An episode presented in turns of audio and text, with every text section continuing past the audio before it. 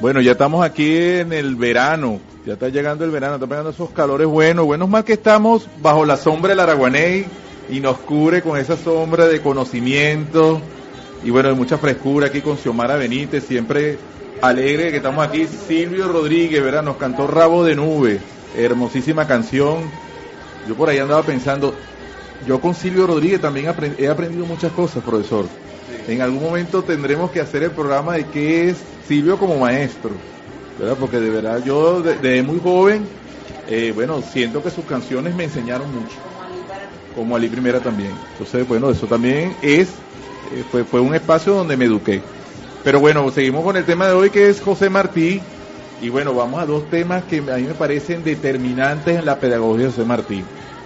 Lo primero, bueno, referir a lo que dije al inicio del programa, que para mí el segundo bolivariano, o sea, el primer bolivariano para mí es Simón Rodríguez. ¿Por qué Simón Rodríguez? Bueno, porque Simón Rodríguez escribe carta en defensa a un gran amigo, que es donde defiende, en 1828, defiende el, el legado de Simón Bolívar y define, ya empieza a definir ahí Simón Rodríguez cuáles son los aportes políticos, eh, cuál ha sido su, cuál es el ideario de Bolívar de la, en la construcción de la nueva república. Pero cuando me consigo José Martí y leo La Edad de Oro, entonces el, lo primero que lee un niño cubano, ¿verdad? Es La Edad de Oro y el primer el primer documento, el, la primera narrativa del cuento, que eso también sería otro tema de discutir, Martí usa el cuento para enseñar. Entonces el cuento como didáctica. Entonces el primer cuento es Los Tres Héroes. Entonces, en ese cuento hay una identificación plena con el pensamiento bolivariano. Y además dice algo hermosísimo. O sea, ayer se lo leía a mi hijo y decía, eh, eh, en el primer párrafo dice, porque todos los americanos deben querer a Bolívar como un padre. Repito, todos los americanos deben querer a Bolívar como un padre. Entonces, la importancia del pensamiento bolivariano para la posteridad, para todas nuestras naciones, las naciones nuestroamericanas, la, la identificación que tenemos o, el hilo conductor que tienen todas estas gestas em, emancipadoras y que se vinculan en ese pueblo que Martín definió nuestra América. Por eso entonces, bueno, llega el polvoriento, el, el viajero, ¿verdad? Al anochecer, voy a ver si lo leo un poquito aquí. Cuenta que un viajero llegó un día a Caracas al anochecer y sin sacudirse del polvo del camino, no preguntó dónde se comía ni se dormía, sino cómo se iba a donde estaba la estatua del Libertador. Entonces, cómo ese viajero, que era José Martí, no era otro que él mismo, contó esa narrativa de, su vida. Y entonces, bueno, como Martí ve el aporte de Simón Bolívar, más adelante en ese mismo cuento, eh, reivindica como Bolívar, eh, el mérito más importante, dice, ese fue el mérito de Bolívar, que nunca se cansó de pelear por la libertad de Venezuela y de los demás países. Entonces, bueno, es la constancia. Por eso entonces eh, el planteamiento de Bolívar, ¿verdad? Paciencia, paciencia y más paciencia, constancia, constancia y más constancia y trabajo, trabajo, más trabajo. Pero no solo, solo digo Bolívar, y ahora Martí después eh, años después, estudiando a Bolívar, cae en la misma reflexión. O sea, este hombre logró, ¿verdad? Luego de tres repúblicas, consolidar entonces esa independencia de nuestra América. Por aquí más abajo dice, este, un negro generoso lo ayudó, ¿verdad? Petión, en, Haití. en Haití, que fue cuando ya nadie lo quería ayudar. Eh, volvió a pelear con, con, tres, como, con 300 héroes, con 300 libertadores, libertó Venezuela, Nueva Granada, Ecuador, Perú. Entonces, bueno, y fundó una nación, Bolivia. Ganó batallas sublimes con soldados descalzos y medio desnudos. Todo se estremecía y se llenaba de luz a su alrededor se me fue aquí la, la, letra. Pero entonces, bueno, jamás se peleó tanto ni se peleó mejor en el mundo por la libertad como Bolívar lo hizo. Entonces, bueno, qué, qué valioso cómo eh, Martí reivindica el pensamiento bolivariano. Esto es, eh, la edad de oro le escribió en 1890. Quiere decir que habían pasado ya 80, 70 años de, la, de, de haber partido el Libertador y bueno, Martí entonces recoge esta bandera bolivariana y la pone en su justa dimensión. Gabriel. Bueno, sí, precisamente como tú lo estás planteando, este, José Martí recoge las banderas de, de nuestros precursores de la independencia latinoamericana. La leyó y la asumió muy bien. Entonces podemos decir que José Martí es aquel alumno brillante de Simón Rodríguez, de Simón Bolívar, que aportó, le aportó, no solamente a Cuba, a la revolución cubana, porque si lo contextualizamos, bueno, este muere Simón Bolívar, nace José Martí, José Martí asume la preparación de la, de la guerra independentista cubana, trasciende por toda, principalmente por Centroamérica, conoce Europa, conoce el monstruo, como lo, planteó él, vivía en el monstruo y le conozco las entrañas, y a partir de ese, de esas vivencias que tú en los Estados Unidos, avisorando ese, ese imperialismo naciente, lo que venía a, hacia América Latina, fue capaz de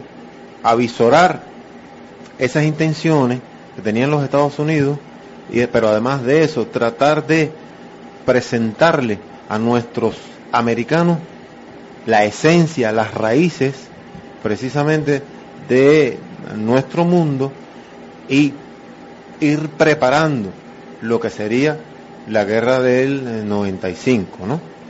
También. Pero, pero yo ajá. quería hablar entonces de la área, porque entonces, bueno, ya vamos aterrizando en las áreas de formación, GHC. Ajá. Entonces, bueno, cuando estoy trabajando GHC, empiezo con Pregunta número uno en el examen. ¿Cuándo nació Simón Bolívar? ¿Cuándo murió Simón Bolívar? ¿Cuándo? Las fechas. Sí. Y yo siempre le digo a mis estudiantes, las fechas, a mí me costaba muchísimo grabarme las fechas. Pero uno se graba las fechas el día que sabe que el evento que va a suceder, o que sucedió, perdón, es trascendental para la vida de la República. Entonces, ¿cuándo fue la batalla de Carabobo?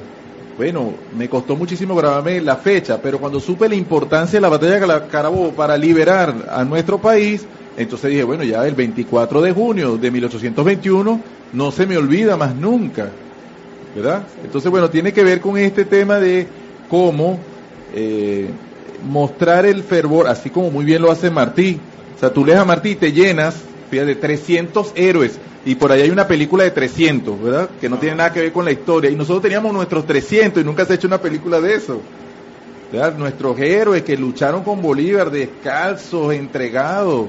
Entonces, eh, eh, el maestro y la maestra tiene que llevar, se, trabajar este fervor patrio, este amor a la patria. No es solo la fecha, sino esta identificación a Bolívar. No Bolívar como un dios tampoco, ni una estatua allá arriba, sino un hombre que entregó su vida, entregó sus recursos, entregó su, su patrimonio por nosotros, por la libertad de este pueblo. Estamos ahorita en la práctica, en, en la práctica del, de la reconstrucción del camino a, a la victoria. Se está recorriendo esos espacios de, de, la, de la batalla de la victoria entonces hablamos del número. El número de los jóvenes que estuvieron allí no era significativo y si el número lo hubiese sido, no habrían ido a batalla, porque casi que era, era evidente, era lógico perder si, en, si de número se tratara.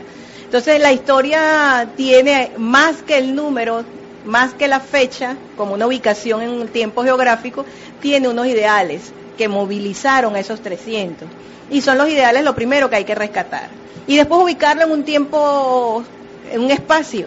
Y en ese espacio incluso universal, ¿qué estaba ocurriendo en otros países? ¿Qué estaba ocurriendo en esa década? ¿Fueron cuántos años después de la conquista? Todo eso te va dando elementos para poderte ubicar en ese espacio. Eh, Martí lo rescató muy bien. Él se ubicó a cada este, padre, cada líder que llevó un ideario político, de reivindicación del, de quienes somos, como, como pueblo originario, no como colonia española, No, como pueblo originario, con saberes ancestrales, con una realidad particular. Y allí fue planteando esos ideales y fue demostrando y valorizando, reivindicando las luchas, porque él también dice, hubo detractores, hubo quienes quisieron enaltecer o engrandecer posibles este, errores o fallas que tuvieron este, nuestros precursores. Dice, ellos quisieron algunas veces lo que no debían querer, pero ¿qué no le perdonará un hijo a su padre?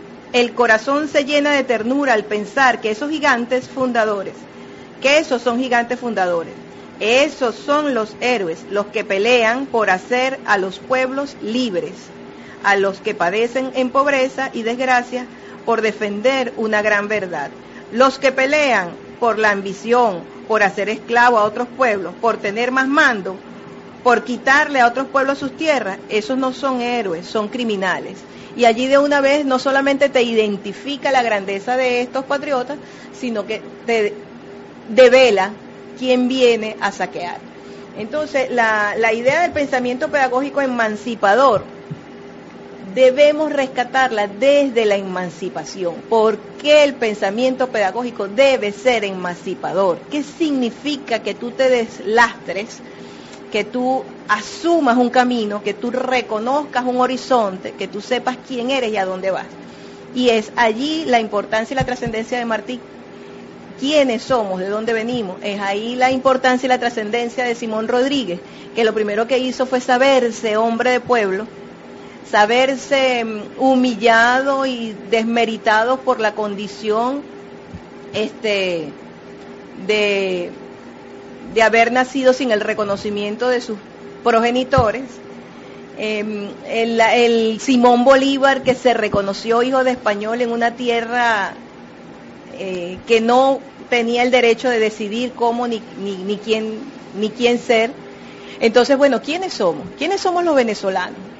quiénes son los argentinos, quiénes son los, los brasileros. Ahorita muchos venezolanos están fuera de nuestras fronteras y es un momento ideal para reconocerse. Es un momento ideal de saber qué llevan. Eh, como me encantó a mí ver en diciembre, Perú se llenó del aroma de las ayacas. Las ayacas venezolanas tomaron. ¿Quiénes somos? yo, yo quería agregar que con este tema que tú estás entrando, Ismenia, del pensamiento bolivariano, saltamos al concepto que Martí para mí es, digamos, engloba todo este proceso que tú planteas y es nuestra América. Fíjate, no es Latinoamérica, no es Hispanoamérica, es nuestra América. Y con ahí y con eso Martí además asume un, eh, en, la construcción de conocimiento, conocimiento propio latinoamericano. O sea, no es de otra frontera, es nuestro lo que él plantea. Y reivindica entonces todo lo que se vaya construyendo en, nuestra América con nuestras diferencias, con nuestras debilidades, con, pero es nuestro, lo que quiero decir, o sea, genera esa identidad nuestra americana, común, como pueblos que hemos sufrido también eh, eh, desde, desde un punto de vista, eh, digamos, proceso de dominación imperial, pero también como pero pero también como pueblos originarios porque tú muy bien lo, lo, lo reivindicas. Entonces aquí hay un tema este, Ismenia que en Latinoamérica se está debatiendo, en, sobre todo en los movimientos pedagógicos, en algunos sindicatos, que habla entonces de la pedagogía nuestra americana. Es como poder desarrollar, inclusive el ALBA también en algún momento lo ha planteado, que es como desarrollar un currículo nuestro americano. Porque entonces, bueno, nos, nos hicieron creer, Che Guevara también trabajó muy bien esto, nos hicieron creer que somos naciones distintas y separadas, que los colombianos somos distintos a los venezolanos, que somos muy distintos a los bolivianos, que somos, y al final somos un pueblo, somos un mismo pueblo que ha sufrido y que ha vivido historias muy parecidas, que los cubanos no somos los mismos que los venezolanos, y entonces bueno, José Martí rompe esa barrera, porque imagino que desde esa época ya existía. Entonces fíjate, José Martí como, como cubano invita a la, invita a su pueblo principalmente, pero ya todo el que lo eh, todo el que lo leía a valorar a Bolívar. Entonces, bueno, porque en ese gesto de José Martí, yo como venezolano digo, bueno, nosotros venezolanos también tenemos que reivindicar a, todo a, todos nuestros héroes de la patria grande, en este caso de Latinoamérica. Por eso me voy a otra vez a los tres héroes, porque bueno, él, inicia con ese trabajo de los tres héroes. Pero cuando tú te tú revisas el, currículo nuestro, Ismenia, entonces no están. Entonces, ¿qué sabemos de Hidalgo en México? Entonces no está, nadie sabe de Hidalgo en México. Entonces podemos saber de repente la historia de Grecia, ¿verdad? En el currículo lo trabaja. Entonces sabemos la historia de Europa, sabemos la historia de la Segunda Guerra Mundial, pero no sabemos la historia de Hidalgo y de México. Un cura que con los indígenas se rebeló y creó la independencia o inició la independencia mexicana. Entonces San Martín tampoco lo conocemos. Y es un hombre que cuando se encuentra con Bolívar le entrega su batallón y le dice, sigue tú Bolívar, con toda la hidalguía, o sea, y toda la, hermosura de que esos dos hombres se encontraron en 1826 y él entrega toda su tropa a Bolívar. Y este- para agregar uno último que se me, no se me puede escapar, Gabriel, es que vamos a celebrar este año los 250 años del natalicio de Manuel Belgrano. Y Manuel Belgrano es el ideario de la lucha independentista en Argentina. Porque si nosotros tuvimos al Bolívar, que tenía las dos, Bolívar como que trabajaba las dos cosas, ¿verdad? Con una mano la espada y con otro la pluma. En Argentina, el de la espada, bueno, fue San Martín, ¿verdad? El gran héroe de, de todas las batallas. Pero el de la pluma fue Belgrano. Manuel Belgrano fue el hombre que escribió, que primero que hizo la bandera argentina, la doctrina y el pensamiento del desarrollo independentista argentino lo desarrolla Manuel Belgrano. Y eso no está en el currículo de nosotros. Y Venezuela hasta ahora no ha mencionado absolutamente nada de que nosotros debemos homenajear a ese gran prócer argentino. Sí, sabes que he estado escuchando con mucho detenimiento lo que tú planteas y nos enorgullecemos de, de lo que has planteado, porque eres un joven muy proactivo y que tu formación has venido poco a poco impulsando el proceso de consolidación de, de nuestra América.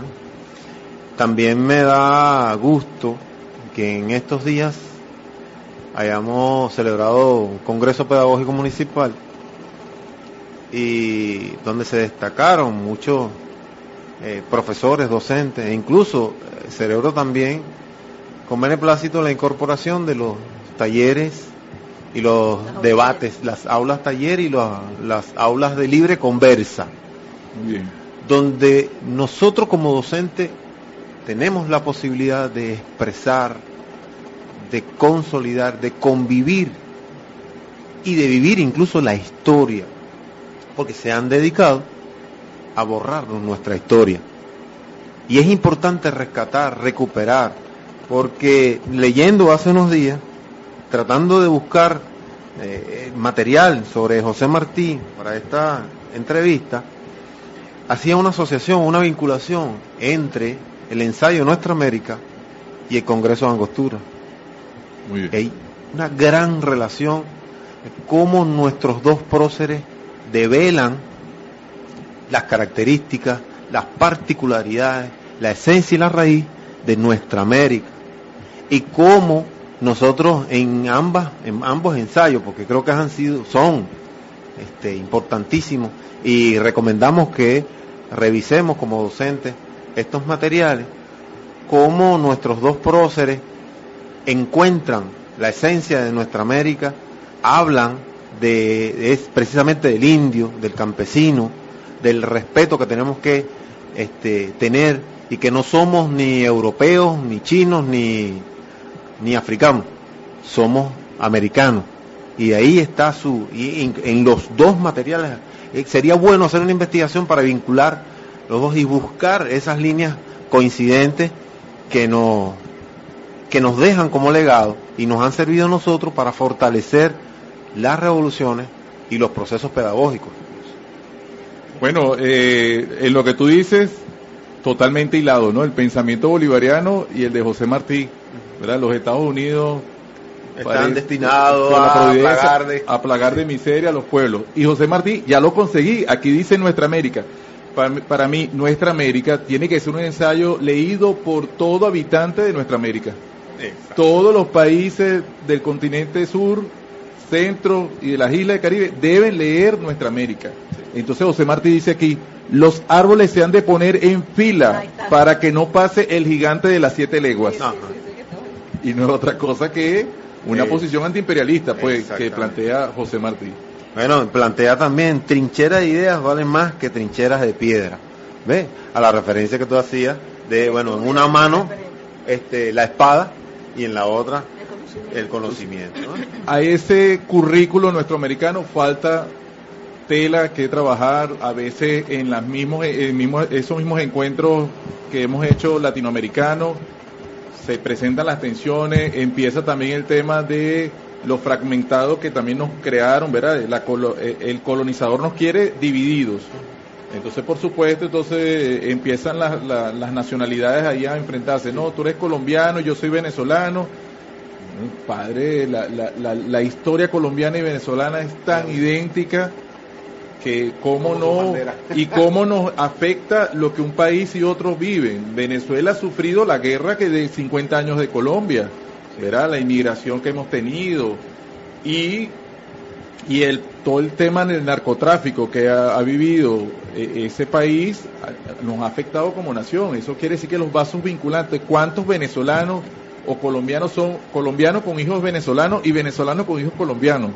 O sea, esto ha sido Claro. más fuerte. Y es más, más- yo creo, soy de los que afirmo que más allá de estos procesos xenofóbicos que han existido, lo que ha prevalecido es la solidaridad. Ciertamente. Porque bueno, lo que pasa es que claro, esos son los que más suenan, ¿verdad? Pero te aseguro que los actos de solidaridad son mayores entre pueblos latinoamericanos, entre hermanos y hermanas.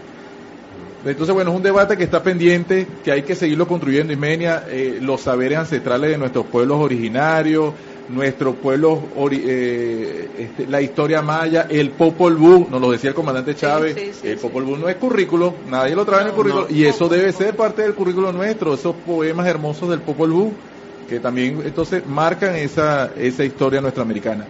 Ismenia, te voy a hacer una pregunta de cierre y tiene que ver con los PNF y PNFA en la construcción de la Universidad Nacional Samuel Robinson. José Martí debe ser referente de Samuel Robinson y por qué. debe ser referente De la universidad. Claro, claro. claro. Ciertamente que dentro de la, la- el reconocimiento que tenemos de nuestras raíces, eh, nos debemos encontrar con el referente cubano. Eh, nos debemos encontrar con, con José Martí. Cuando nosotros estudiamos a Bolívar y cómo logró ir eh, unificando, uniendo fuerzas para la lucha en contra del- de la colonia, ahí se vieron las islas, ahí se vio Cuba, ¿verdad que sí? Se vio Haití, entonces allí hubo también una cuna de un pensamiento emancipador que debemos reconocer y debemos reconstruir. Entonces, en, la, en aras a reconstruir ese, esa historia, eh, eh, latinoamericana de, de, iden- de identidad y de independencia aparece necesariamente este José Martí. Y él mismo pasa a ser un sistematizador de Bolívar, un sistematizador de nuestra historia. Lo acabas de decir, debemos leer nuestra América. Entonces allí nos encontramos en una necesidad eh, bidireccional. Para conocernos a nosotros mismos debemos leer a Martí. Muy bien. Gabriel, ¿algún mensaje para los maestros y las maestras venezolanas y latinoamericanas?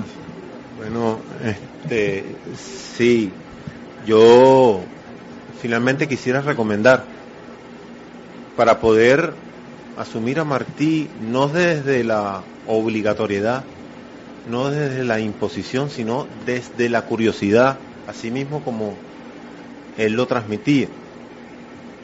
Algunos documentos que nos pueden servir de referencia para enamorarnos de su letra, de su prosa y de sus versos, para entender cómo en aquella época, yo en ocasiones trato de, llegar allí y explicarme cómo estos hombres eran capaces de escribir con una, una pluma tan, tan brillante, tan, tan bella, y este, bueno, en, ese caso re- referir desde sus inicios, Abdala eh, escribió muchos artículos en el periódico Patria, eh, La Edad de Oro, el Ismaelillo, cómo le escribe los versos a su hijo, que tanto lo anheló, tanto lo añoró, y muy poco lo disfrutó también. Eh, la niña de Guatemala, aquella que murió de amor. leer esos poemas que son decálogos fascinantes en la literatura y son reconocidos hoy por hoy. Traigo a, colación los zapaticos de rosa y nosotros hablamos sobre la solidaridad y me acuerdo aprendiendo, ¿no? Como decía, hay sol bueno y mal de espuma, arena fina y pilar, quiere salir a estrenar sus zapaticos, sus sombreritos de pluma. Esa, ese verso tan, tan exquisito, tan bello, nos lleva a imaginar, a vivir y a consumir esa letra hermosa que hoy por hoy nosotros, dentro de cada salón de clase, espacio eh, pedagógico, tenemos que ser capaces de, disfrutar y compartir también con nuestros colegas y nuestros estudiantes como primera razón de ser, ¿no? Eh, es el humilde aporte que podemos hacer acá al programa. Muchísimas gracias, Gabriel. Bueno, Ismeria nos quiere cerrar con un poema de José Martín. Sí, el, un, extracto del poema Con todos y para el bien de todos.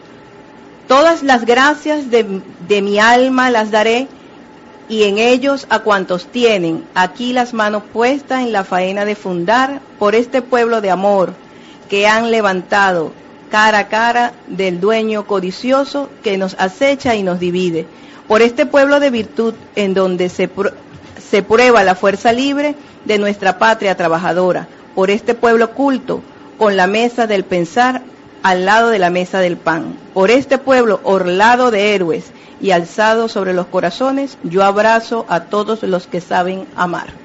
Qué hermoso. Bueno, muy bien, estamos finalizando nuestro programa del día de hoy y es el primero que estamos haciendo con un referente pedagógico. Y continuamos entonces con esta línea de investigación, referentes pedagógicos nuestro americano, en homenaje a José Martí. Y ahí vamos a seguir estudiando todos los referentes pedagógicos para que, bueno, queremos colocar en la mesa de debate para los maestros y maestras cuando estén haciendo sus, sus trabajos de investigación. Hay referentes pedagógicos exógenos fuera de nuestra Latinoamérica que son muy buenos, no los negamos, pero busquemos, como lo dice Martí, nuestro, en nuestro territorio, quiénes son esos pedagogos y pedagogas que han escrito hermosamente y que han hecho reflexiones valiosísimas para la educación latinoamericana y que muy bien podría ser referente teórico de nuestro trabajo.